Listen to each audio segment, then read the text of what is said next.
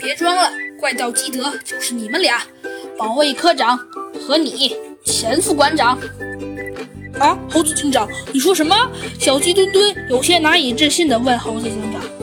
小鸡墩墩，其实这次案件看起来很复杂，但实际上也并没有那么复杂了，因为。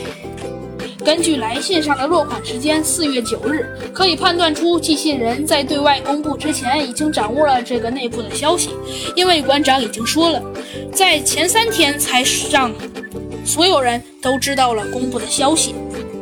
再根据保卫科长所说，每隔两个小时他会出去巡逻一次，那么想必最后一次是凌晨四点，那么十点钟也正好在巡逻，而这时前副馆长正好回到馆里拿东西。他怎么会没有见到任何人呢？这显然是谎言呀！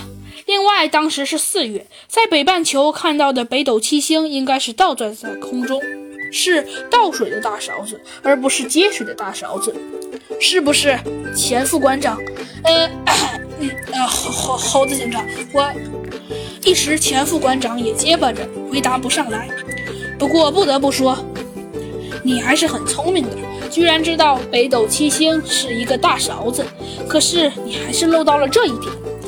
当然了，作案的过程是保卫科长假装睡觉，趁小周不备，带着锤子和值班室的棉被实行盗窃，之后故意损坏后门的锁，并将锤子藏在前副馆长的单筒筒天文望远镜里。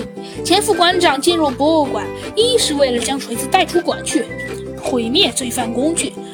二则是为了吸引小周的注意，好让保卫科长有时间删除监控录像的资料，造成空白录像的结果。